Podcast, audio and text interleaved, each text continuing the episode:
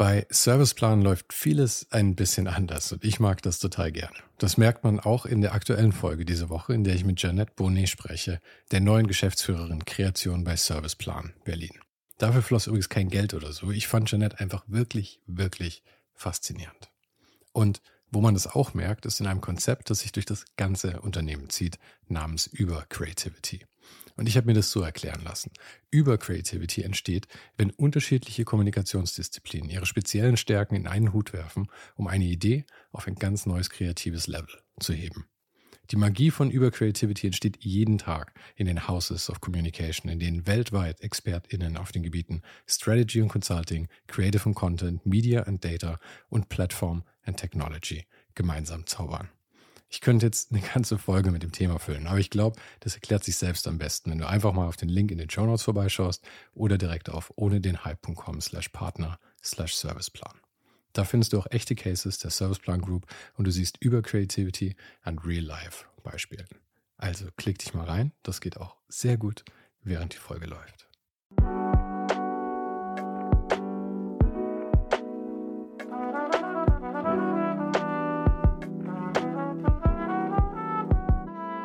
Mein Name ist Sven Zaro und du hörst ohne den Hype. Gespräche mit kreativen Menschen aus Design, Kunst, Illustration, Fotografie und Kultur und das eben ganz ohne den Hype, der sie sonst oft umgibt. Meine Gästin heute heißt Amelie Satzka und ist Self-Portrait Artist und seit einer ganzen Weile auch schon unterwegs als digitale Nomadin.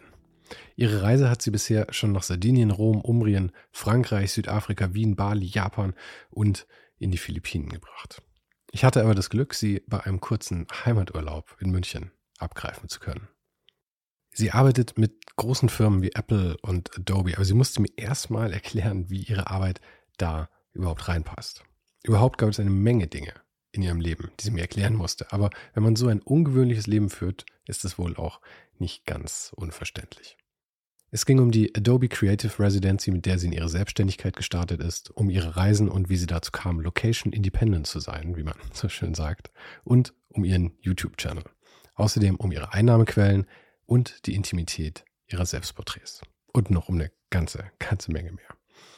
Kurz bevor es losgeht noch, der neue Newsletter heißt Hyperlinks. Und auf den Namen bin ich ein kleines bisschen stolz, wenn ich ganz, ganz ehrlich bin. Darin gibt es jede Woche inspirierende Tipps von meinen Gästen. Kostenlos anmelden kannst du dich dafür auf ohne den Hype.substack.com. Also bestätige, wie stolz ich auf den Namen bin und melde dich gleich an, falls du es noch nicht getan hast. Den Link dazu findest du natürlich auch noch hier in der Beschreibung, genauso wie für alles andere. Und jetzt wünsche ich dir viel Spaß mit Amelie Satzka.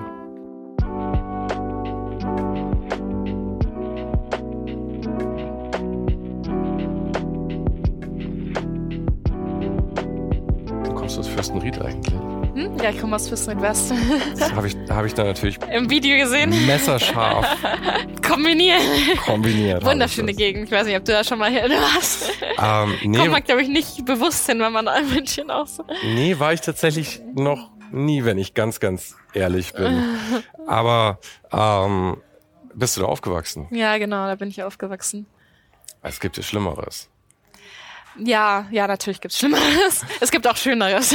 Ja, aber wenn ich das, wenn ich das richtig verstanden habe, hast du so ein bisschen, und ich kann das gut nachvollziehen, aber so mit deinem Reisen und so eine gewisse Antipathie zurückzukommen, habe ich es richtig Ja, also München ist halt meine Heimatstadt und es wird immer meine Heimatstadt bleiben. Ähm, aber ich habe einfach gemerkt, dass ich rausgewachsen bin und zwar schon seit längerer Zeit und habe jetzt auch ehrlich gesagt mehrere Sachen gemerkt durchs Reisen auch, ähm, was mich halt einfach stört an München, wo ich, glaube ich, mir es jetzt nicht mehr unbedingt vorstellen kann, wieder zurückzukommen.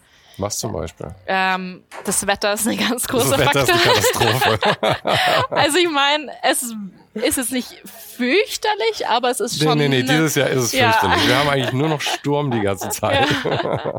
Also Wetter ist was, was mich echt runterzieht und ich bin auch so eine Person, die häufig dann so Winterdepressionen entwickelt Aha. und das war halt wirklich vor allem auch während Corona jetzt nicht, nicht eine schöne Zeit. Ich glaube, das war für viele natürlich eh schwierig, aber das ist ein Faktor und insgesamt ist es halt schon eher konservativ. Also es ist eine sehr kleine Kreativszene, habe ich das Gefühl, auch in München. Die meisten Leute kennen sich und ich habe auch das Gefühl, dass die wenigsten über München hinauswachsen oder so ein bisschen internationaler werden. Ähm, ich habe das Gefühl, dass sich alle immer im Kreis drehen. Hm. Da habe ich irgendwie so ein bisschen das Bedürfnis gehabt, mich da rauszubrechen, zum einen. Und zum anderen ist es auch einfach es gibt so viele Regeln und so viele Sachen, die du beachten musst, wenn du Fotos machen willst und irgendwie jeder will ein bisschen Geld rausschlagen. Also wenn du irgendwie, also man muss halt dann immer irgendwelche Leute kennen, aber meistens, wenn du einfach nur mal ein Foto hier und da machen willst, dann wollen die dann gleich irgendwie schon Gebühren haben oder du darfst manche Fassaden nicht fotografieren oder die unter, wenn du in der U-Bahnhof irgendwie fotografierst oder Videos machst, dann kann es auch ganz schnell zu Problemen kommen. Also es sind sehr viele so Regeln, die ha Hattest du solche Situationen? Ja, ja, auf jeden Fall. Wirklich? Ja. Weil ich denke mir meistens erstmal machen und später um Entschuldigung bitten. Ja, ja, genau so bin ich eigentlich auch. Aber ich habe das Gefühl, zum Beispiel habe ich jetzt gerade erst eben in meiner, im Fürsten West, wo ich herkomme, ähm, so eine Häuserfassade gefilmt. Ich weiß nicht, ob du das im YouTube-Video gesehen hast. Und da habe ich einfach nur meine Kamera aufgebaut und sofort schon wieder so eine Oma, die so aus dem Fenster schaut und erstmal so, was, was macht die da? Und dann fand ich es aber auch echt so absurd, weil es so ist, das ist so das Bild von Deutschland oder München für mich, dass alle immer sofort so nosy werden und irgendwie hm. sofort schauen, was machen die und dann aber auch sofort irgendwie kritisieren. Und dann ist sie rausgekommen mit ihren Rechen und hat dann so sehr demonstrativ neben mir angefangen, das Laub zu rächen. und hat dann die ganze Zeit so rübergespickt, was ich mache.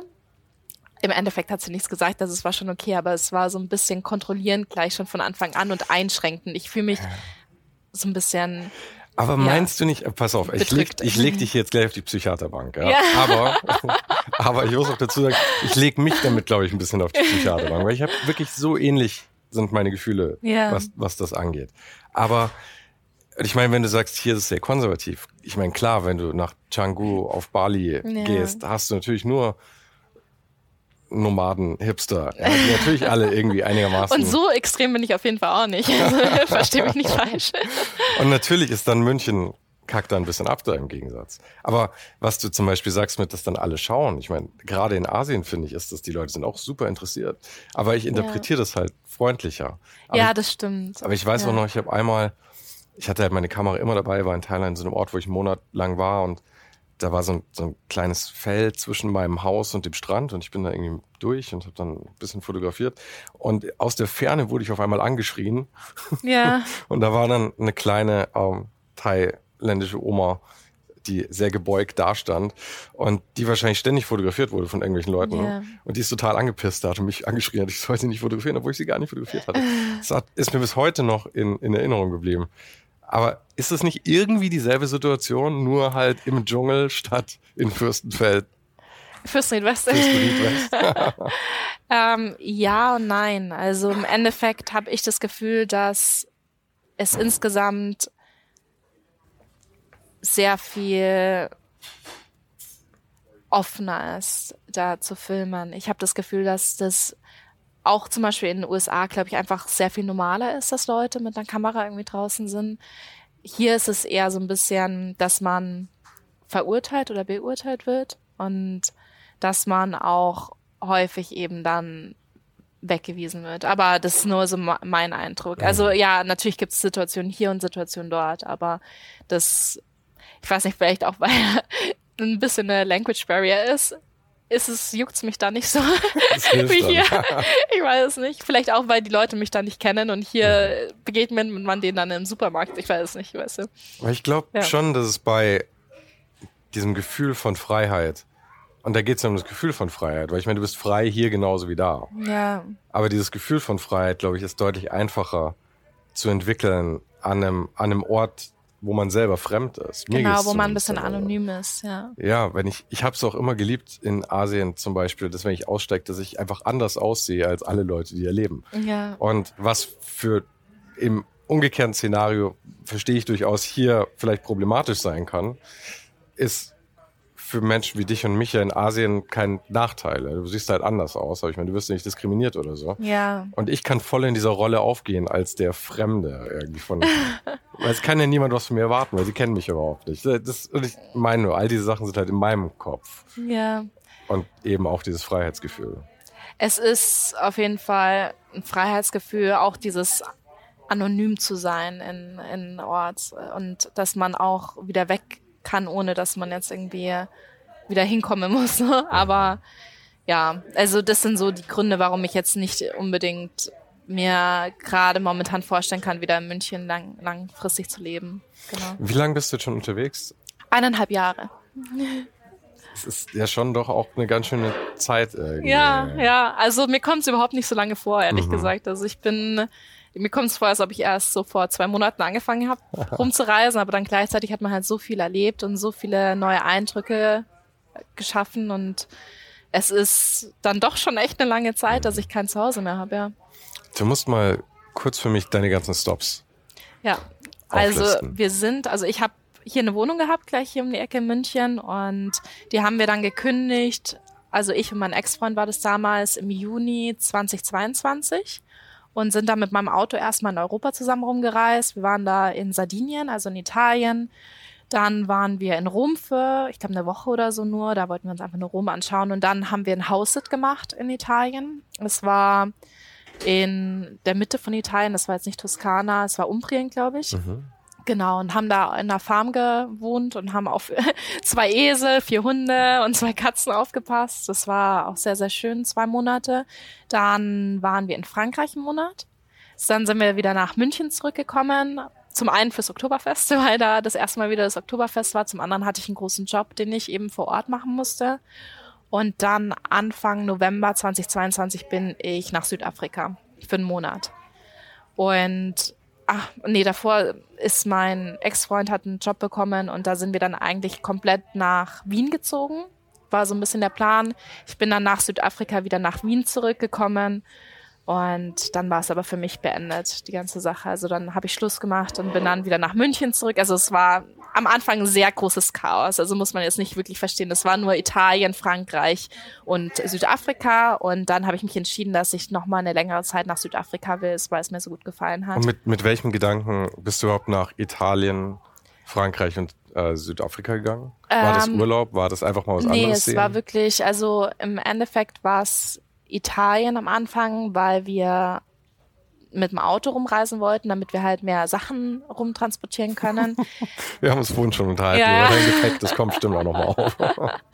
Und ähm, mein Ex-Freund hatte eben ein Haus in, auf Sardinien, also die Fam Family, da sind wir eben dann zuerst hin. Das war sozusagen unser erster Stopp, wo wir noch keine Ahnung hatten, was wir danach machen wollen. Und dann haben wir uns eben nach Haussitz in der Gegend umgeschaut und ähm, haben dann eben ein schönes Haussit in Italien bekommen und das war alles schon so geplant, dass wir eben von unterwegs aus arbeiten. Also ihr hattet auch kein wirkliches Time Limit zu dem Zeitpunkt? Genau, wir hatten kein Time Limit mehr. Es war dann eigentlich wirklich komplett offen.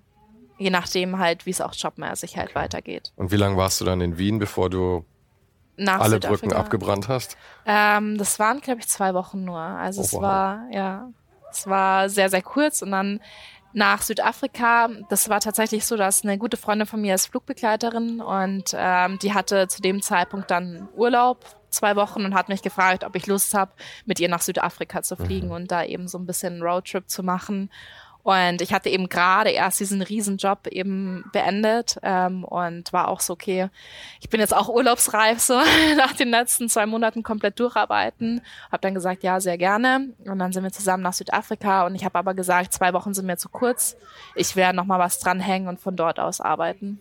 Okay, aber auch da war noch nicht wirklich der Gedanke gefasst, dass du jetzt digitale Nomadin wirst. Und Doch, das war von Anfang an. Also die, der Entschluss, also, dass ich das machen will, war schon seit ich 16 bin, tatsächlich so. Also da gab es, glaube ich, den Begriff noch gar nicht. Aber mein Traum war schon immer, rumzureisen und ähm, kreativ zu arbeiten. Mhm. Und dass das irgendwann mal Wirklichkeit werden wird, das war komplett unrealistisch für mich. Also das war ein komplettes Traumgespinst sozusagen. Und als ich dann eben während Corona selbstständig geworden bin und eigentlich hauptsächlich Jobs von daheim aus gemacht habe, war es dann für mich irgendwann klar, ich kann hier sein, ich kann aber auch irgendwo anders sein. Warum nicht wirklich endlich meinen Traum verwirklichen?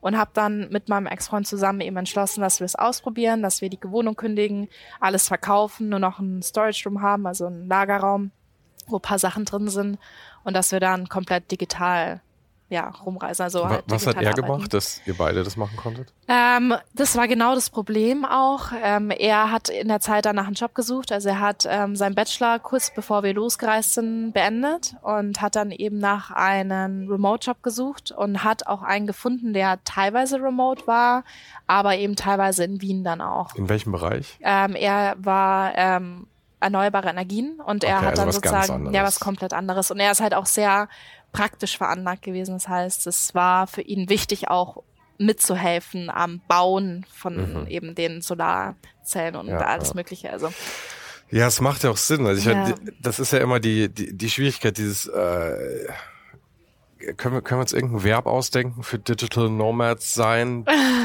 Nomadieren? Ich weiß auch nicht genau. Aber das ist ja, glaube ich, so ein Traum zumindest, den viele haben. Ja.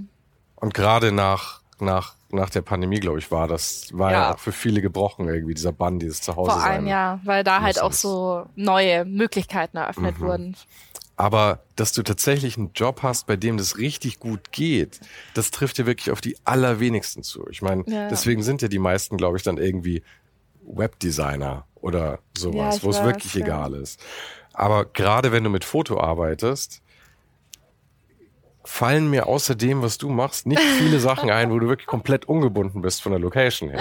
Ja, das, da habe ich, das war nicht so beabsichtigt, aber habe ich tatsächlich eine ganz gute Nische gefunden, würde ich mal behaupten, mit Selbstporträtfotografie. Also mhm.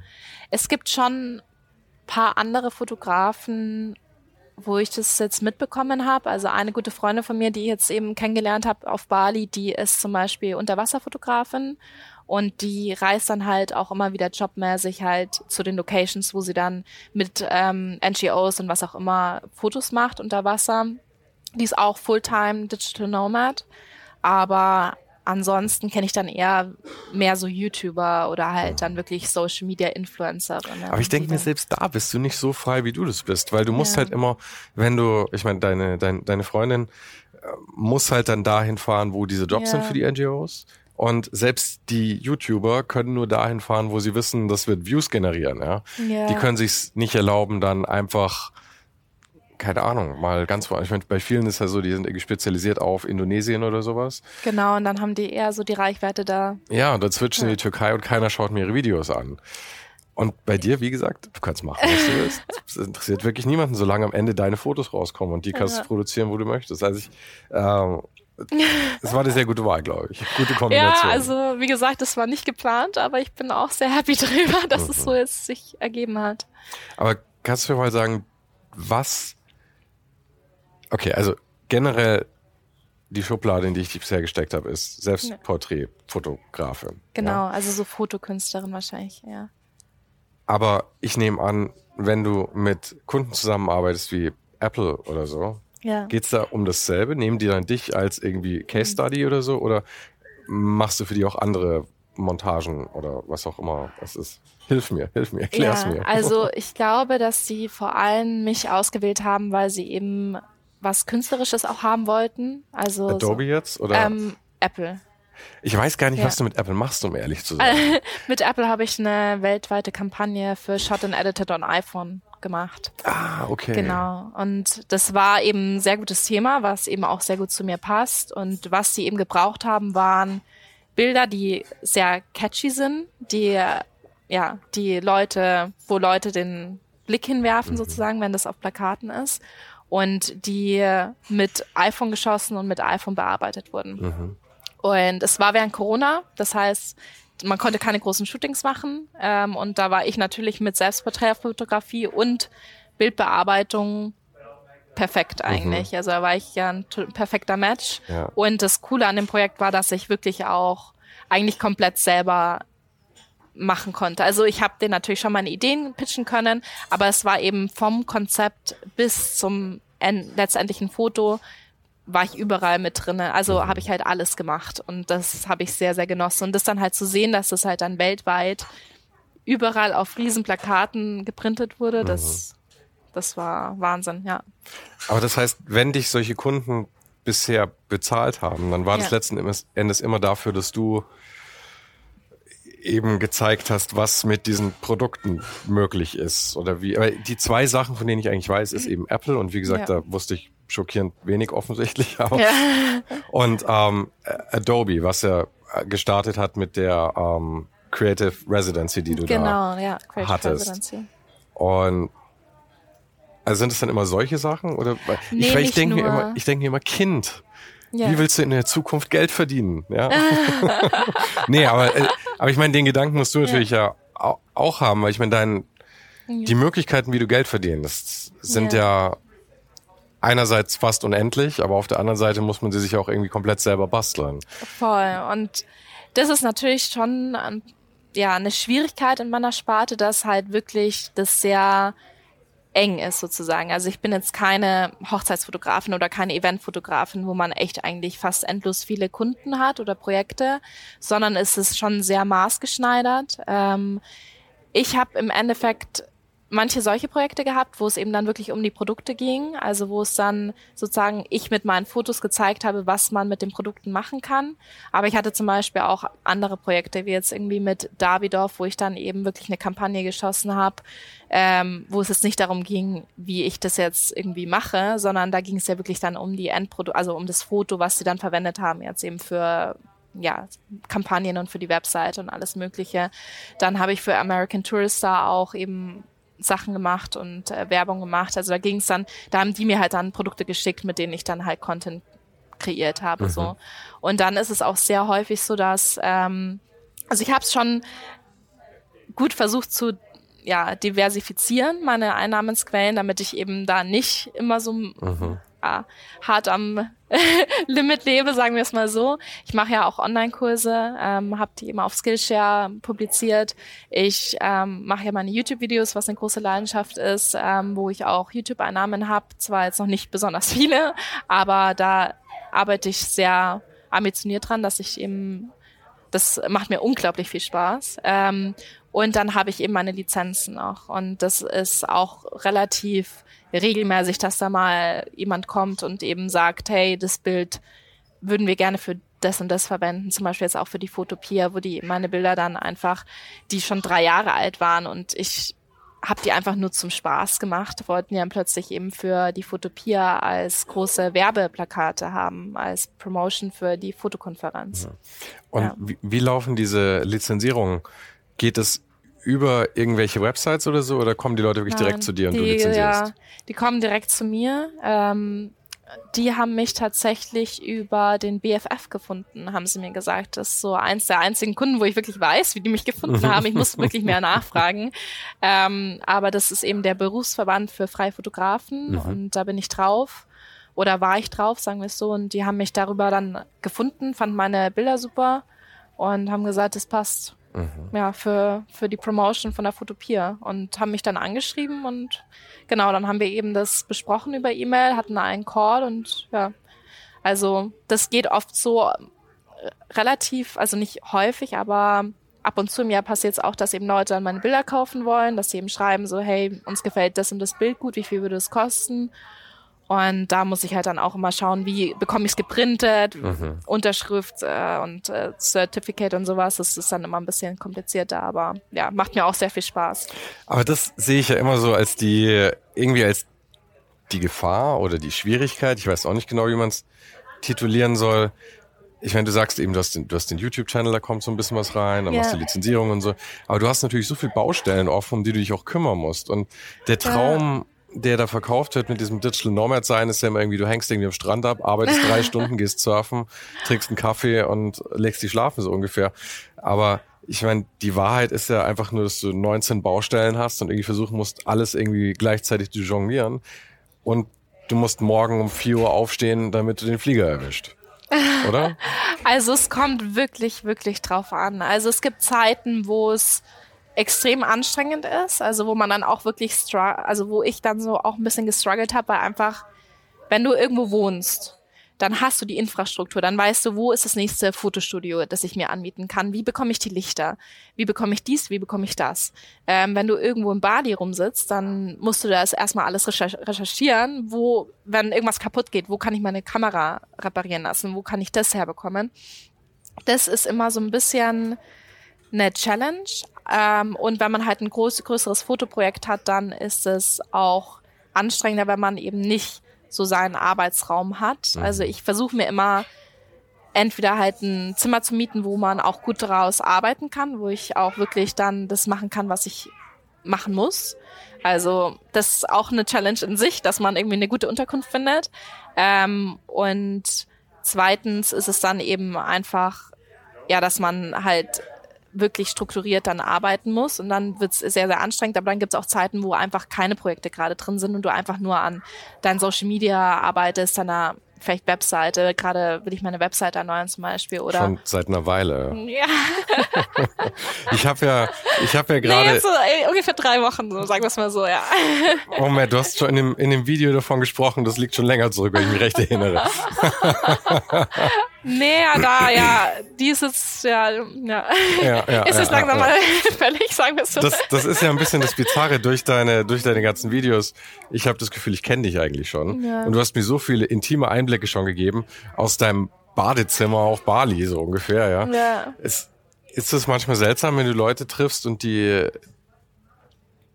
so wie jetzt halt auf solche Einblicke eigentlich schon haben. Und uh, mir geht's manchmal so, dass ich mir denke, wenn ich jetzt jemanden neu treffe, die Person den Podcast schon kennt, weiß diese Person potenziell schon sehr, sehr viel über mich eigentlich. Ja, also es ist schon manchmal ein bisschen ungewöhnlich, weil in meinem Kopf ist es immer noch so, ich mache das für mich, Aha. niemand hört es an, niemand schaut es an. Und dann manchmal, wenn man dann irgendwie mitbekommt, dass es wirklich auch Leuten weiterhilft, dass Leute extrem inspiriert sind und dich auch als ein Vorbild sehen, dann bin ich so wirklich ich. Mhm. Das, da bin ich dann irgendwie, glaube ich, noch ein bisschen, ja, also in meiner eigenen Bubble, sagen wir es so. Ähm, ich finde es aber eigentlich immer sehr schön, wenn man dann irgendwie mitbekommt, dass Leute dann tatsächlich auch das verfolgen oder auch Sachen über dich wissen vielleicht, die du gar nicht irgendwie gedacht hättest. So, ich habe zum Beispiel auch jetzt schon öfter mitbekommen oder was mir schon öfter passiert ist, dass ich dann Leute getroffen habe, zum Beispiel jetzt auch in Kapstadt, und die hat mich dann angeschaut und hat so gesagt, ich kenne dich. Und ich so, woher kennst du mich? Dann so, du hast doch einen Skillshare-Kurs. und ich so, ja, ja. Und dann hat die gemeint, ja, den hat sie extrem geliebt und dann hat sie ziemlich viel draus gelernt. Und mhm. ja, das war eine Inspiration. Und dann wollte die auch, dass ich ihr eben Privatkurse sozusagen gebe was dann zeitmäßig aber nicht geklappt hat, aber trotzdem, das war so, sind öfter mal so Momente und das pusht mich dann tatsächlich mhm. auch. Also es ist eher so, dass ich dann Energie daraus gewinne, weil ich mir denke, es bringt doch Leuten was. Es ist nicht nur so, dass ich das für mich selber mache. Ja, ja. ja. Aber es ist halt auch wirklich echt schwierig, das in Zusammenhang zu bringen. So Zahlen, ich meine, wenn auf ja. YouTube, weißt du, du publishst irgendein Video auf YouTube und ich weiß nicht, was deine Zahlen gerade sind, ja, aber ja. sagen wir, dann schauen das irgendwie 6000 Leute an, ja, und denkst dir, oh, 6000 Leute, voll scheiße, ja, ich kriege ja, überhaupt kein Geld davon, voll der Kack, das Ding ist voll gefailt. Und dann muss man aber erstmal realisieren, das sind sechs tausend Leute, ja. Die, du kannst ein Fußballstadion füllen damit so ungefähr, ja. Voll. Also man hat da irgendwie durch Social Media einfach keine Relation mehr, mhm. so was was äh, irgendwie real ist. Zum Beispiel bei TikTok gehen ja dann auch ab und zu irgendwie die Videos viral. Mhm. Und dann war es auch schon öfter so, dass irgendwer, den ich dann gerade kennengelernt habe, so, hä, dich kenne ich irgendwie. Hast du TikTok? Und ich so, ja. Und dann war ich halt auf der For You-Page bei denen. Mhm. Und ich habe übrigens keine Ahnung, was die For You-Page ist. Ich bin ja, okay. nicht auf, auf TikTok. ja, TikTok, da, ja, wo halt einfach neue Leute sozusagen dir gezeigt werden mhm. und Leute, die, denen du jetzt nicht unbedingt folgst und ähm, Content, der wahrscheinlich für dich inspirierend ist. Genau. Also das, das ist. Sind, das sind die Seiten, von denen ich immer versuche, mich fernzuhalten. Aber es ist auch sehr inspirierend. Es ist teilweise. super inspirierend, aber es ist halt auch das Problem, das ist, äh, ich meine, bei Facebook, äh, bei Instagram gibt's ja genau, ich meine, das haben wir natürlich alle. Ähm, und äh, das ist halt, wenn du da einmal drauf kommst, dann sind die nächsten zwei Stunden halt durch. Ja, das stimmt. Bei mir sind es hauptsächlich wahrscheinlich Hundevideos und Surfvideos oder sowas dann, aber ich bin halt dann weg erstmal. Ja, man muss, man muss da den Algorithmus bewusst steuern, damit das mhm. irgendwie guter Content wird. Also dann ja. die Sachen, die vielleicht lustig, aber nicht unbedingt inspirierend sind, überspringen und dann die Sachen anschauen, die einen Aber nutzt du das wirklich so für dich, dass du, dass du versuchst, es so zu kuratieren und dann wirklich ja, irgendwie echt? Ja, ja, auf jeden Fall. Ich habe irgendwie das, also ich, ich werde ein bisschen Social Media verdrossen, glaube ich. Ja. Ähm, einfach weil es halt so ein Zeitfresser sein kann und so. Und ich habe festgestellt, dass ich extreme Schwierigkeiten habe, und mir ist auch klar, dass ich da nicht der Einzige bin, ja. extreme Schwierigkeiten habe, das zu moderieren im Sinne von die Zeit auf einem gewissen Level zu haben. Ja. Und deswegen habe ich es eigentlich fast komplett aus meinem Leben geschmissen mittlerweile. Ist, glaube ich, jetzt auch nicht unbedingt ein Fehler. Ähm, also ich sehe das auch, dass das ein Zeitfresser ist. Aber wenn man in die richtige Sparte reinkommt, kann es auch wirklich informativ sein. Also bei TikTok habe ich so viele neue Sachen irgendwie rausbekommen oder Trends, mhm. die man sonst das dauert immer ein bisschen, also TikTok würde ich sagen, ist so mit das erste, wo man das mitbekommt und dann langsam wird's dann so auf YouTube und dann, weißt du, also die längeren Formate die brauchen dann ein bisschen länger, um da irgendwie in die neuen Trends reinzukommen. Mhm. Und deswegen finde ich das schon oft interessant, was da gerade so ganz frisch und brodeln ist so. Aber in, in was für eine Richtung dann? Jetzt für deine Fotografie oder für ähm, Videos? Oder? Insgesamt so von Möglichkeiten, die in der digitalen Welt okay. sich eröffnen. Also ob das jetzt AI ist, ob das jetzt irgendwie ähm, zum Beispiel gibt es jetzt TikTok-Shops, ähm, die jetzt gerade neu, wo es gerade neu gestartet und das ist halt dann so alles sehr frisch und neu und ist die Frage, da musst du halt für dich selber erwägen, ist es jetzt sinnvoll für mich? Weil oft wird man so schnell gehypt und ist dann mhm. sofort, will man auf den neuen Hype aufspringen, aber du musst da halt wirklich dann auch für dich selber entscheiden, ist es jetzt was, was zu meiner Brand und meiner Vision für die Zukunft passt? Und dann kann man sich ja darüber noch mehr informieren. Ähm, aber ich finde es immer ganz interessant, da so ein bisschen am, ja, am Zeitgeschehen dran zu sein, was ja. jetzt gerade neu entsteht. Äh, ist es auch, aber ich finde es gut, weil wir haben, wir haben eine unterschiedliche Meinung da offensichtlich, ja. da können wir jetzt drüber diskutieren, weil ich, also ich glaube, bei mir ist es früher war das auch schon intuitiv, dass es so passiert, aber mittlerweile ist mir irgendwie auch klar, dass ich lieber erstmal warte, bis die Sachen sich etablieren. Ja. Und dann kann ich mir anschauen, ist das wirklich irgendwie auch meine Zeit und die Mühe wert und habe ich daran auch wirklich irgendwie Spaß, wenn ja. das Ding irgendwie schon eine Form hat. Weil, ich meine, der Grund, dass die kurzen Formate zuerst experimentieren, liegt ja auch daran, dass es weniger Aufwand ist. Du kannst yeah. mit weniger Investment die Sachen mal antesten. Aber wenn du jetzt anfängst, 30-minütige YouTube-Videos zu machen, irgendwie zum Experimentieren, das ist halt schon irgendwie ein ganz schönes Commitment dann. Und ich meine, ich glaube, du hast genau richtig gesagt, dieser, dieser Hype saugt einen halt so mit dann. Häufig. Ja, da muss man echt aufpassen. Und da war ich schon auch am Anfang nicht so besonders gut drinnen, da wirklich auszusortieren. Ich glaube, das ist immer so, dass man erstmal irgendwie auf alle Sachen aufspringt und irgendwann merkt man so, hm, das war jetzt vielleicht nicht das, was am besten zu mir passt. Und ich glaube, jetzt gerade ist es schon so, dass ich relativ gut abwägen kann, wo will ich irgendwie vielleicht mitmachen, was ist wirklich interessant für mich und bei welchen Sachen lasse ich es auch einfach jetzt. Aber ist Instagram auf deiner Priorität Prioritätenliste dann runtergerutscht jetzt? Weil ich will jetzt nichts Falsches ja. sagen, aber ich meine, ich meine, mir gemerkt zu haben, dass du sehr selten nur noch postest auf Instagram. Also ich würde nicht sagen, dass es auf der Prioritätenliste nach unten gerutscht ist, aber es ist auf jeden Fall so, dass ich momentan weniger gepostet habe oder poste, weil ich einfach auch selber nicht mehr so viel Zeit auf Instagram verbringen, verbringen, muss ich ganz ehrlich zugeben. Also ich glaube, bei mir haben sich so, ja, vielleicht ist es auch wirklich, meine Prioritäten haben sich ein bisschen verändert. Also YouTube ist gerade relativ hoch auf meiner Prioritätenliste, tatsächlich überraschender. Also macht vielleicht viewmäßig oder followermäßig nicht so Sinn, aber es ist für mich, meine Ambitionen sind da sehr viel mehr dahinter. Und ähm, TikTok ist für mich zum Inspirieren und ähm, ja selber Zeit auch auf Social Media verbringen da. Bei Instagram ist es eher so, dass ich das Gefühl habe, dass sie sehr viel geswitcht haben in den letzten Jahren. Und da ist bei mir auch irgendwie so ein bisschen die Luft rausgegangen, muss ich ehrlich sagen. Weil dann, Was meinst du mit geswitcht haben? Das war dann immer wieder, dann kamen, also es kamen verschiedene Varianten dazu. Dann konnte man plötzlich irgendwelche Artikel auf Instagram machen. Ich weiß gar nicht mehr, wie die das genannt haben. Das gibt es jetzt, glaube ich, gar nicht mehr. Dann kamen Reels dazu. Dann, also Stories gibt's ja jetzt schon länger, aber es waren so viele verschiedene Sachen und dann haben die mit dem Algorithmus so viel rumgespielt und dann plötzlich hat man, mhm. konnte man die Likes abstellen und dann hat man die Likes nicht mehr gesehen oder also es war so viel hin und her, dass ich da irgendwann so ein bisschen da die Luft raus war und das Engagement ist runtergegangen ja. und dann hat man das Gefühl gehabt, dass es eh keinen Sinn mehr macht, obwohl das nicht wahr ist, weil es erreicht immer noch Leute und ähm, es sind ja Leute auch immer noch interessiert an den Sachen. Aber es hat einfach demotiviert. Und ich glaube, das war bei ganz vielen Leuten so. Äh, ja, glaube ich ja. auch. Und wie du, wie du sagst, ich glaube, es geht vielen so, dass, dass das Wachstum auf Instagram einfach irgendwie ein bisschen stagniert. Ja. Und ich glaube, dass das durchaus an irgendwelchen Algorithmen liegt, dass da ich meine, weiß der Teufel warum, ja, aber irgendeinen ja. Grund werden die allmächtigen Instagram-Götter schon haben, das neu umzuverteilen.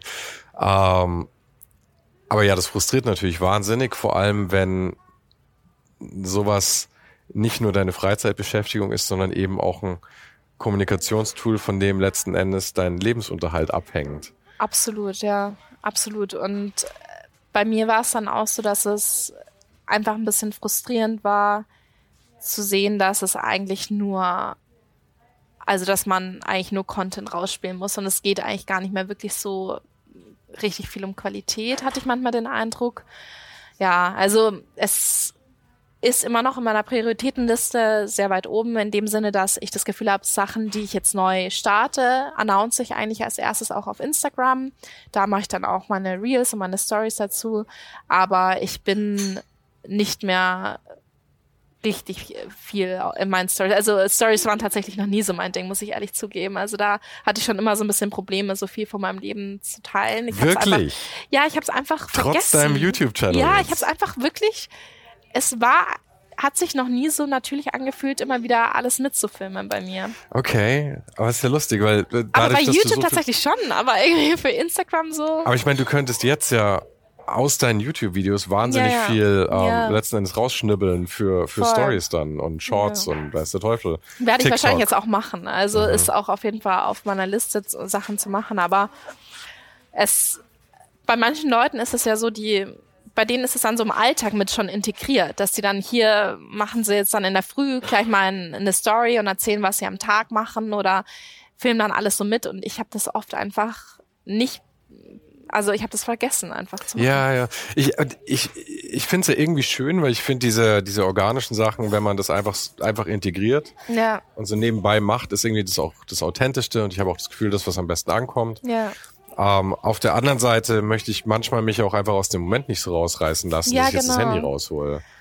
Ja, also ich, das ist, glaube ich, auch einfach ein Lernprozess. Das ist genauso wie mit YouTube-Videos filmen. Da bist du auch am Anfang nicht sofort drin. Du musst erstmal so ein bisschen schauen, also das Lernen, auch Momente mitzufilmen oder Momente zu erkennen, das ist jetzt ein Key-Moment, den will ich jetzt auch irgendwie auf Video haben. Und das ist genau das gleiche mit Stories, dass du halt dann wirklich so sagst, okay, das wäre jetzt irgendwie vielleicht ganz interessant für meine Follower. Irgendwie filme ich mal ganz kurz ein Snippet und poste das dann später, dass man nicht so wirklich aus dem Moment rausgerissen wird, aber trotzdem den Moment dann danach teilen kann. Mhm. Ja. Hast du dir oder machst du dir Gedanken über, wo du was für Content zeigst? Weil ich meine, dein YouTube-Channel ist ja, ja, irgendwie ist es ja was ganz anderes als, als ja. alles andere, was du machst. Weil mein Eindruck zumindest ist, dass es mehr eigentlich momentan so ein Reise-Digital Nomad Channel ja. ist und die konkrete Art, die du machst, kommt zwar auch was drin vor von den Dingen, die du tust, ja. von den Fotos, aber es ist eigentlich so ein bisschen peripher. Es hängt eigentlich mehr so, manchmal zeigst du was, oder es ist halt der Teil, den du heute, deine Arbeit ist gerade, aber es ist schon viel so irgendwie Reisecontent, ja. Ja, Reisecontent. Ja. Die besten Sachen in Canggu, da weißt du Teufel. Genau. Ich zieh mal Canggu ran, weil ich da auch schon war. Und das ist der einzige Ort, den ich mir merken kann. Ja, also es sind zwei sehr unterschiedliche Content Pillars, das stimmt. Also mein Instagram ist sehr viel mehr meine Fotografie und ähm, wie ich Fotos mache behind the scenes. Bei YouTube ist es sehr viel mehr mein privates oder persönliches Reisegeschehen und Leben. Ähm, ich will auch versuchen, das noch ein bisschen mehr zusammenzuführen, mhm. aber das wäre meine Frage gewesen. Genau, ich, ja. das ist so ein bisschen auch meine Idee jetzt für das kommende Jahr, dass ich da bisschen einen Strang sozusagen bilde, dass es nicht so zwei sehr unterschiedliche Sachen sind, dass ich auch auf Instagram mehr von meinen Reisen teile und auf YouTube dann aber auch mehr von meinen kreativen Aspekten. Ähm, momentan hat sich es einfach für mich so am natürlichsten angefühlt. Also so war es für mich am organischsten, so das mitzufilmen. Und ähm, bei Instagram habe ich das schon manchmal auch versucht, so ein bisschen meinen Reisecontent zu teilen, aber es ist halt einfach eine andere Audience momentan noch. Ja, äh, ja. ich glaube, das ist das ist so eine Sache, die mich gerade auch viel beschäftigt. Und deswegen, ja. wenn kriege ich das in dir so äh, nochmal vorgehalten, da denkt er jetzt gerade so viel drüber nach. Aber mit diesen weil ich habe ich hab auch mal ganz viele tolle Ideen, ja. ja. Und häufig sind das, gehen die in völlig unterschiedliche Richtungen, ja. Dann, ich, ich würde zum Beispiel total gern einen YouTube-Channel über Trailrunning machen, ja. Überall auf der Welt und sowas. Aber das Problem ist ja immer, das ist irgendwie so ein ganzer Job für sich. Und das zu integrieren Absolut, dann in ja. das, was man schon hat, was das vielleicht auch funktioniert. Ja. Genau, das ist dann die Sache. Auf der anderen Seite ich würde mir auch gern denken, man muss halt die Dinge, die man liebt, einfach tun für die Dinge selbst und nicht alles immer versucht zu monetarisieren und zusammenzukriegen. Aber so funktioniert's Leben halt auch nicht, weil du hast halt nur x Stunden am Tag Absolut, und du musst dein ja. Geld verdienen. Ja, also ich habe schon immer versucht, eben wirklich mich nicht von der Angst leiten zu lassen, in dem Sinne, dass ich irgendwie sage, oh, ich muss jetzt, muss jetzt damit Geld verdienen, oh mein Gott, ähm, wie bekomme ich den nächsten Job? Ich habe immer versucht, das so mit klarem Kopf an meine kreativen Arbeiten ranzugehen. Ähm, manchmal klappt es natürlich besser, wenn man eben ein bisschen besser finanziell gestellt ist und manchmal hat man dann eben finanziell gerade ein bisschen, ja, knapp. Ist es ein bisschen knapp und dann musst du halt vielleicht doch, also eher schauen, wie du Geld herbekommst. Aber bei mir bei YouTube war es tatsächlich eher eine Leidenschaft fürs lernen, auch videografisch und auch was bei mir, glaube ich, der Sinn hinter dem YouTube-Channel war, ist, ich habe, bevor ich mit Fotografie angefangen habe, bevor ich irgendwie jemals Fotos bearbeitet habe, war ich schon auf YouTube aktiv. Okay. Und ähm, ich habe nicht so weit zurückgescrollt ja, offensichtlich. Nee, nee, nee, also nee, der ah, okay, YouTube-Channel war das nicht zum oh. Glück. Also den findet man auch nicht mehr, den werde ich auch nicht verraten. Aber ähm, es war schon immer eine Leidenschaft für Videografie da. Also, mhm. Also, dass ich halt filmerisch Momente festhalte. Und das habe ich so ein bisschen schleifen lassen durch die Fotografie und würde das eben jetzt gerne oder habe das eben wieder aufgenommen. Und jetzt dadurch, dass ich auch eben rumreise als Digital Nomad, war es für mich persönlich einfach wichtig, das festzuhalten, ähm, meine Erfahrungen festzuhalten und es kommt für mich persönlich gar nicht darauf an, ob das jetzt viele Leute anschauen, sondern ich will das einfach dokumentiert haben, meine Reise. Voll schön. Ja, genau. Und das war so meine Leidenschaft und meine Ambition dahinter. Und wenn es Leute interessant finden und dann eben Leute Fragen stellen, so was ist besser, Chagau oder Bali, dann mache ich da auch gerne mal ein YouTube-Video darüber und ähm, ja, halt das fest so, aber mhm. genau.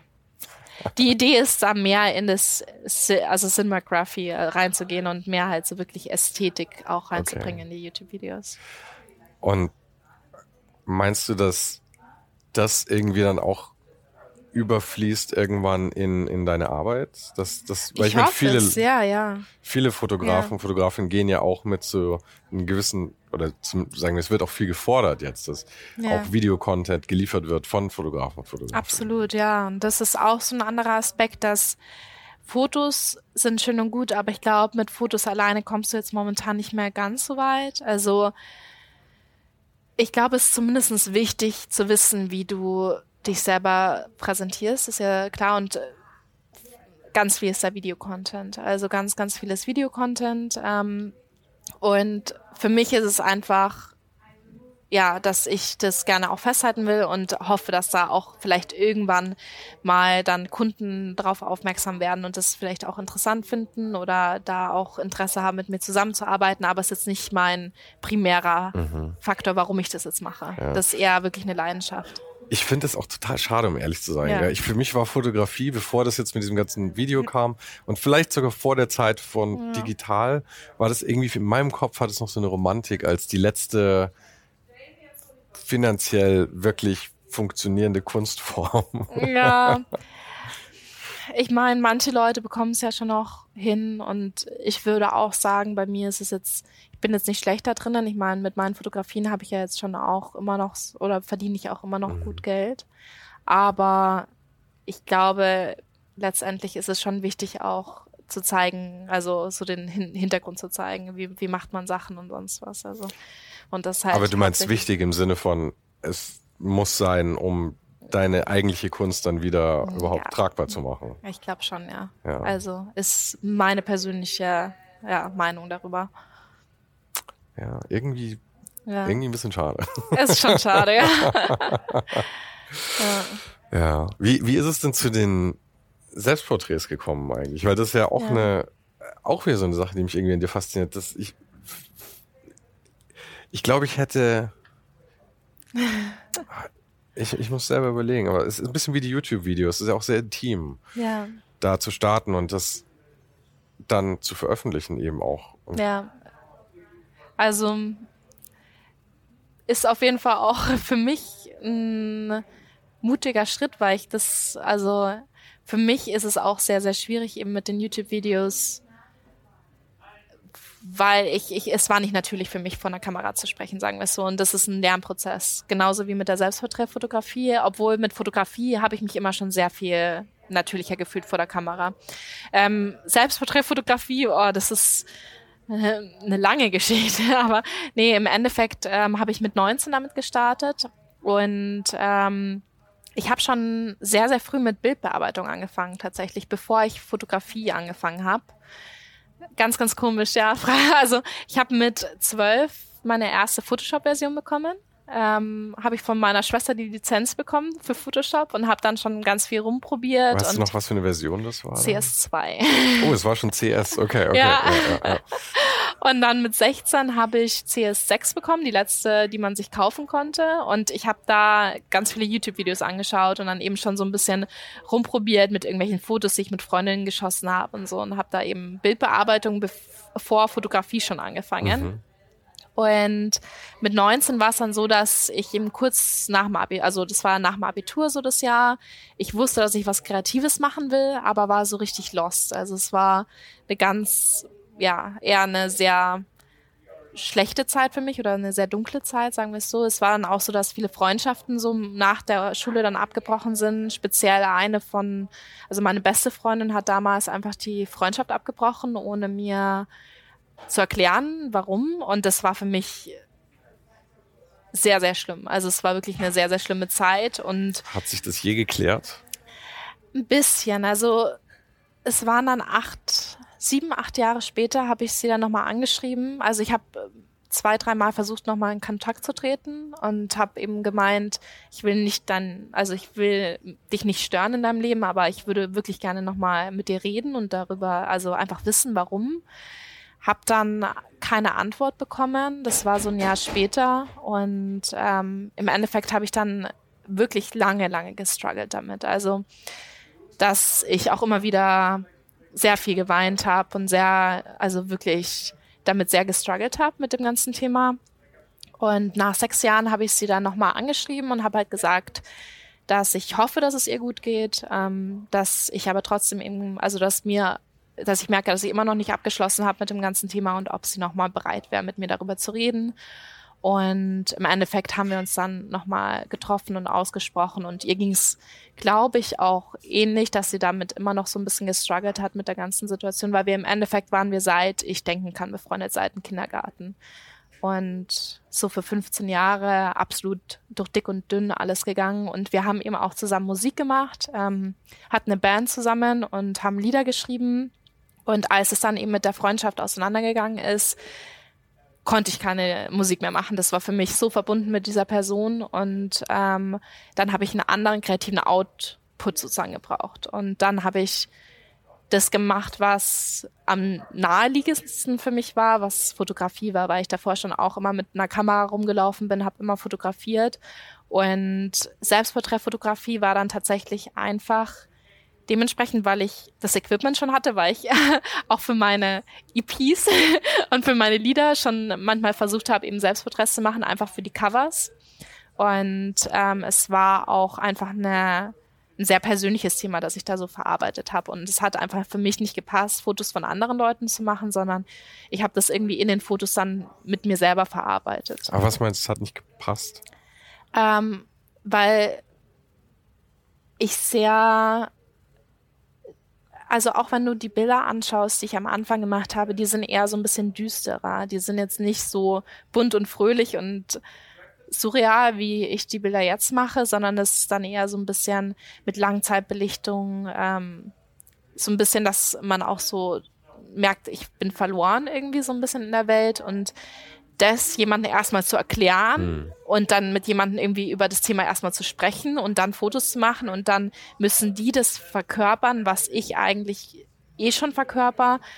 Das ähm, also hat für mich keinen so ein, Sinn gemacht. Nee. Hatte auch so ein bisschen so einen Tagebuchcharakter damals. Es hatte einen Tagebuchcharakter und ähm, ich habe auch einfach wirklich die Zeit gebraucht, alleine draußen zu sein mit meiner Kamera und die Sache so ein bisschen zu verarbeiten. Also ich habe auch ganz viel Musik gehört zu der Zeit und die ganzen ähm, Lyrics haben dann sozusagen meine Bilder auch inspiriert. Ähm, es kam ganz organisch und ganz natürlich für mich persönlich. Und die Bilder habe ich dann eben auf Instagram geteilt. Da habe ich mir dann einen Instagram-Account gemacht und habe mir dann wirklich eine Challenge gesetzt und jeden Tag, ich glaube, am Anfang waren es sogar noch zwei Bilder pro Tag gepostet. Also es war ganz am Anfang von Instagram, das war 2014 und habe dann, glaube ich, innerhalb von Monat sofort schon so 1000 Follower oder so gehabt. Also es ging relativ schnell und Instagram am Anfang war auch genial. Also es war eine komplett andere Community. Ich habe es niemandem erzählt. Ich habe es keinem von meinen Freunden erzählt, dass ich Fotografie anfange. Ich habe es meiner Family nicht erzählt.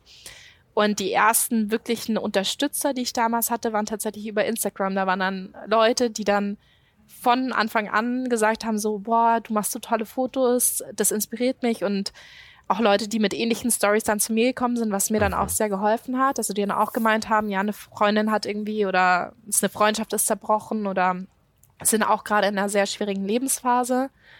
Und da hat man dann sehr intim auch connected über Instagram. Wo ich, wo ich gerade ja. erst dran denke, was mir gerade erst auffällt, ist, dass das alles passiert ist während etwas, von dem du überhaupt nicht gesprochen hast. Und das ist, du warst auf der Hochschule in München und hast. Nee, das war davor noch. Also ich habe sozusagen Juni oh Gott, wie war das? Ich habe im Juni 20, äh, im Juni 2014 habe ich mich, also habe ich mit Fotografie angefangen Gott, das, nee, das stimmt alles nicht. Also im Endeffekt habe ich davor schon ein paar Fotos gemacht. Mhm. Und ich hatte auch einen Freund, muss ich sagen, in der Zeit, der Fotograf ist, Konzertfotograf. Und der hat mir auch geholfen in dem Sinne, dass er mir seine guten Linsen, also seine guten Objektive halt ausgeliehen hat. Und mit denen waren wir dann unterwegs und ich habe Fotos gemacht. Und daraus habe ich dann eben ein Buch gemacht, also eine Mappe, die ich dann eben bei der Hochschule eingereicht habe für Fotodesign. Und kurz danach habe ich dann mit meiner Selbstporträtfotografie gestartet. Also es war dann im Juni und in der Zeit, also es kam alles aufeinander, wurde ich dann auch zum Testtag eingeladen für die ähm, für Fotodesign und wurde dann genommen. Im Oktober habe ich dann angefangen zu studieren. Und hast du das Studium durchgezogen? Ja, das habe ich durchgezogen. Wie lange war das? Es war, eigentlich sollten es dreieinhalb Jahre sein. Ich habe, glaube ich, vier studiert. Ja, also ich habe ein Jahr noch, also ein halbes ein Semester noch dran gehängt. Mhm. Und, ja. Aber so wie das klingt, war ja dann weil viele Leute finden sich ja, glaube ich, während so einem Studium dann. Ja. Aber du hast ja dann die Selbstporträts schon davor gemacht. Ja, und das war für Machst mich. Machst du heute immer noch. Ja, also das, das war ein komplett, ja, ein komplett absurder Weg, weil im Endeffekt habe ich davor mit ähm, Selbstporträt angefangen. Während meines Studiums war es dann so, dass ich so relativ verloren war, weil es war nirgendwo meine Sparte. Es war ähm, Modelfotografie, also dass man Fashion macht. Man konnte äh, Dokumentarfotografie machen, Archit Architektur oder Produkt. Und das meiste war noch vielleicht Fashion, aber ich war jetzt auch nicht wirklich fashionable in meinen Bildern so drinnen. Das war ja eher Konzeptfotografie. Mhm.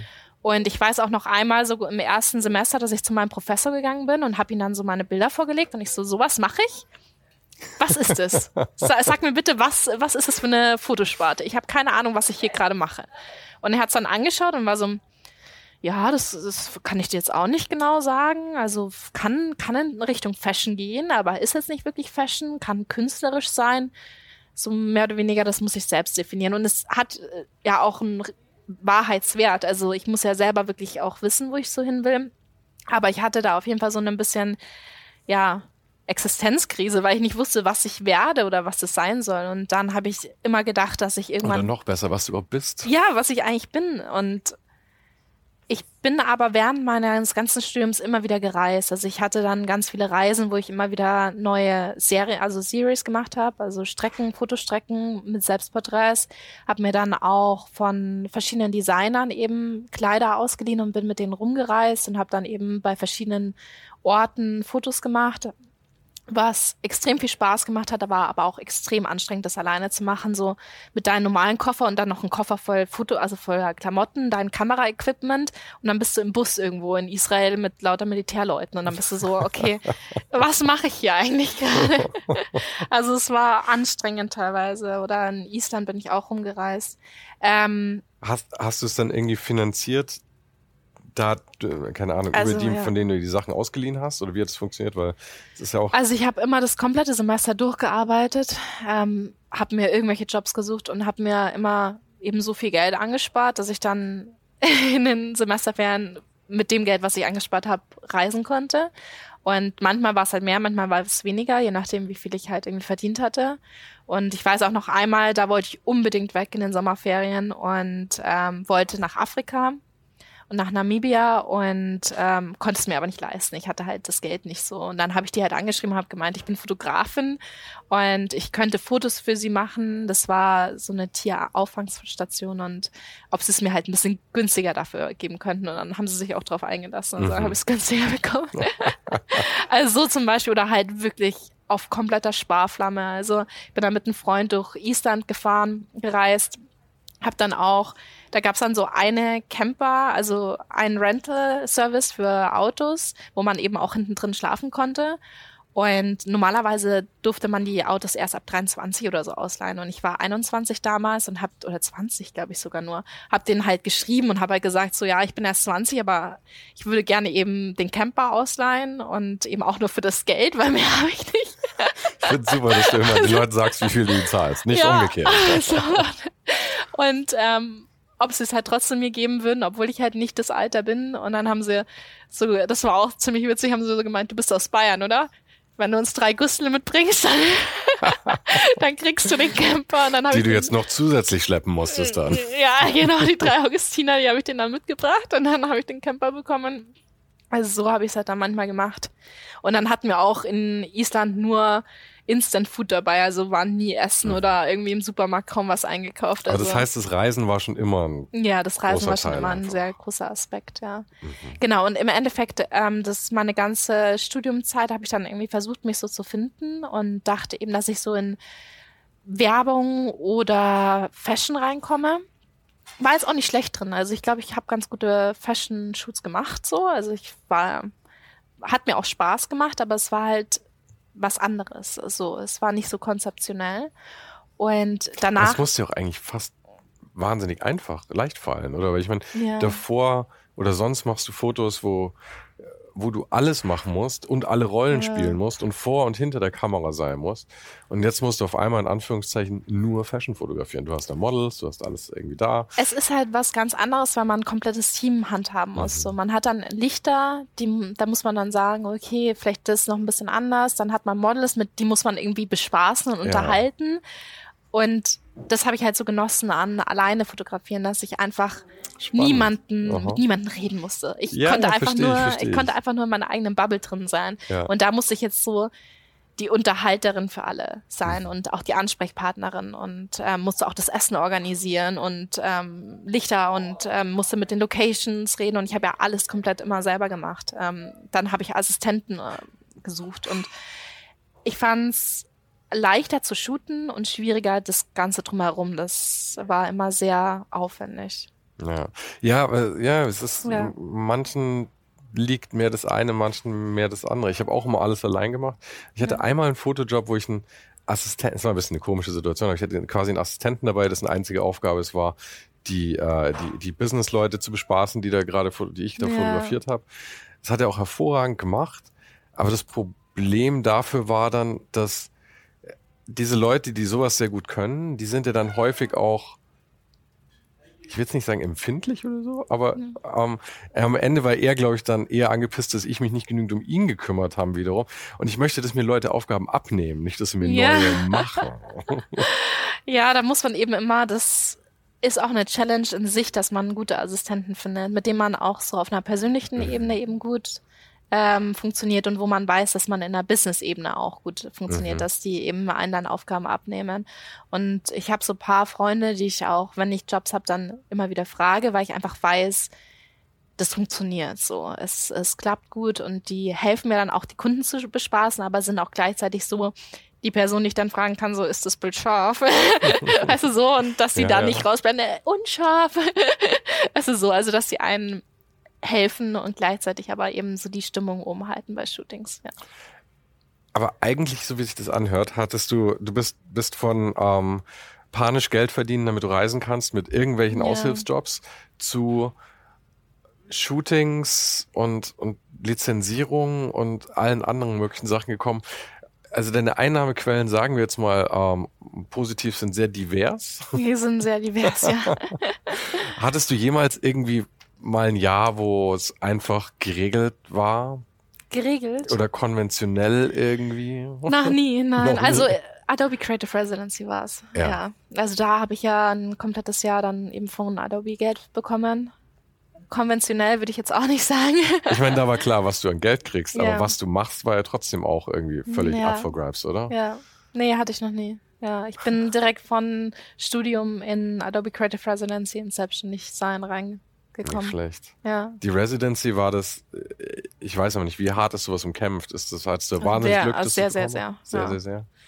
Ja, das war, ich hätte nicht damit gerechnet, dass ich es bekomme, ehrlich gesagt. Aber ich habe sehr hart dafür gekämpft oder gearbeitet, sagen wir es so. Ich habe schon, ich glaube, so paar Monate bevor man sich bewerben konnte, wusste ich schon, dass ich mich drauf bewerben will und habe das dann eben sehr lange an meiner Bewerbung gearbeitet. Ich glaube, die ist auch tatsächlich ein bisschen zu ausgeartet. Habe ich danach dann irgendwie so ein bisschen mitbekommen, dass ich ein bisschen zu viel reingesteckt habe.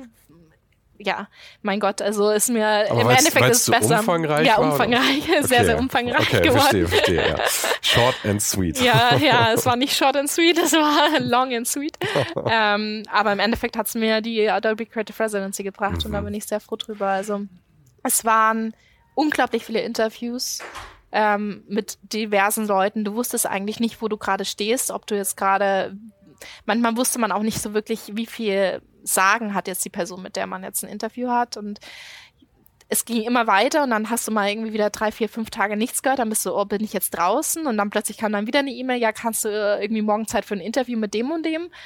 Ähm, und irgendwann war es dann soweit und dann haben sie gesagt, sie würden es mir anbieten oder sie würden mich gerne haben. Mhm. Genau. Und also ich nehme an, dass du es gar nicht sagen dürftest, wie viel es konkret war oder so, aber ähm, kriegt man da wahnsinnig gutes Geld oder ist es mehr so, ja, es reicht jetzt für dieses Jahr halt, dass ich machen kann, was ich möchte? Also es, für mich war es sehr, sehr gut. Ähm, für vor allem eben gerade Freelancer. Im Endeffekt darfst du selber pitchen, wie viel Geld du haben willst. Ah, okay. Genau. Die fragen nicht, wie viel würdest du für das Jahr jetzt haben wollen. Und dann das ist ja fast, echt, fast echt das Mieseste, was sie machen könnten. Ja, und vor allem, wenn man keine anderen Erfahrungswerte hat. Ich mhm. habe ja noch nie woanders Eben. gearbeitet.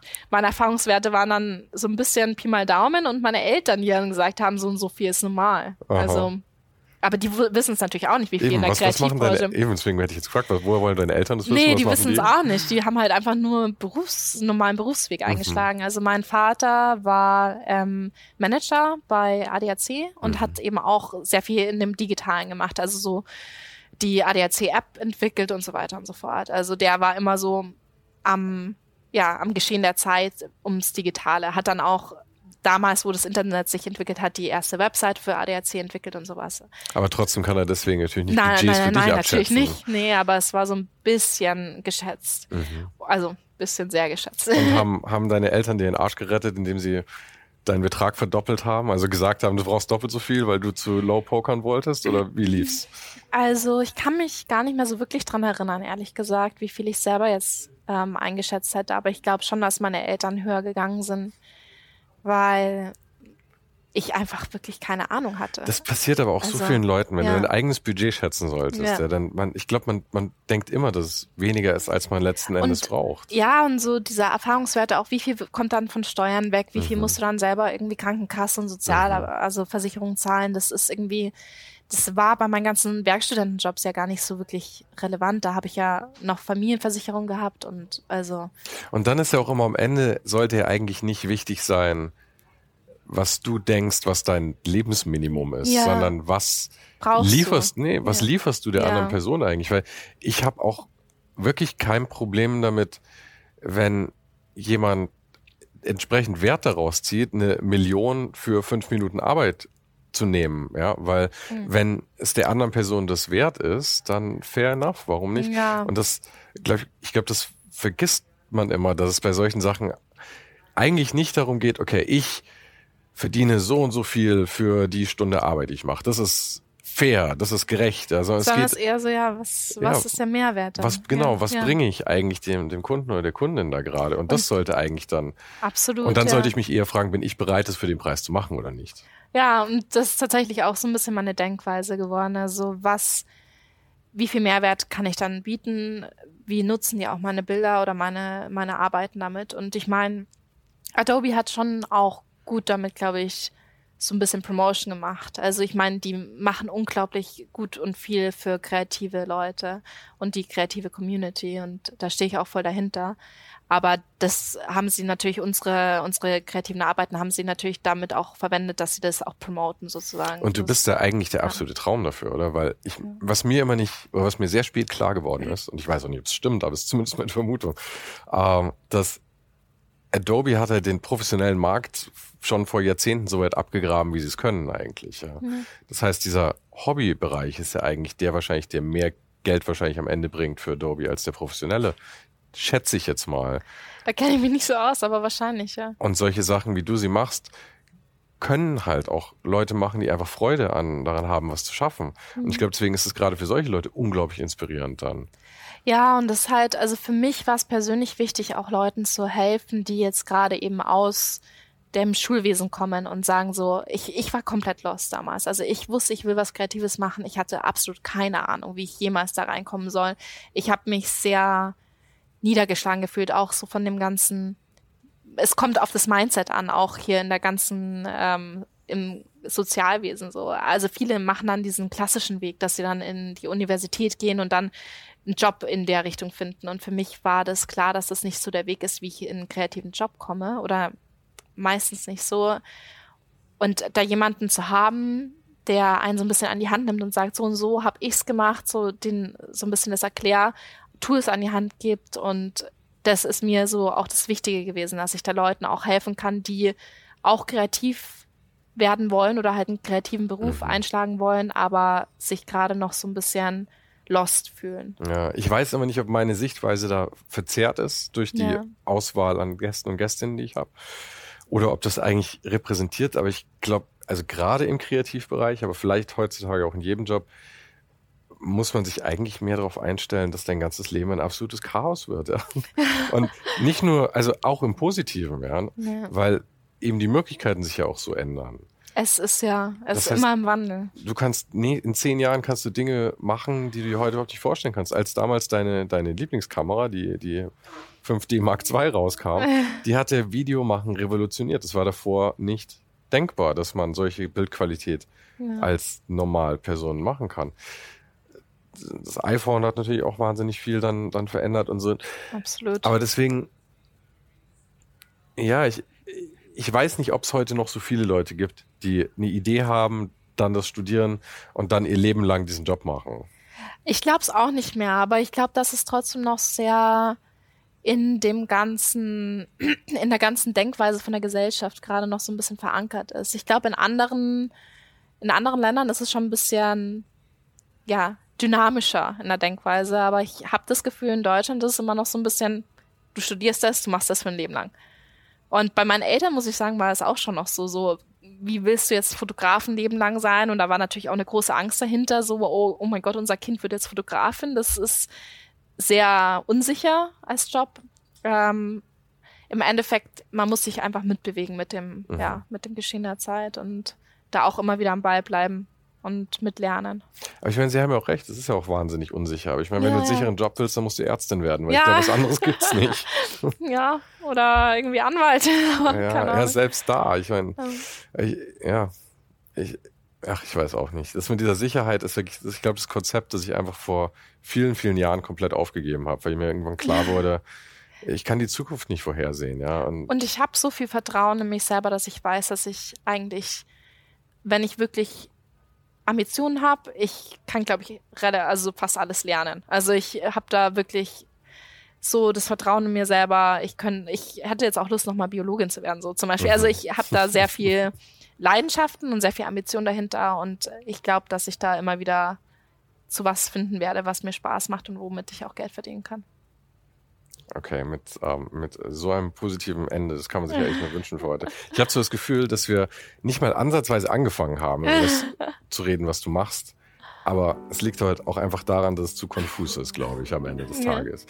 Ähm, wir müssen das irgendwann nochmal wiederholen, ja? Ja, sehr gerne. Danke für die Einladung, hat mich sehr gefreut. Danke, dass du mitgemacht hast.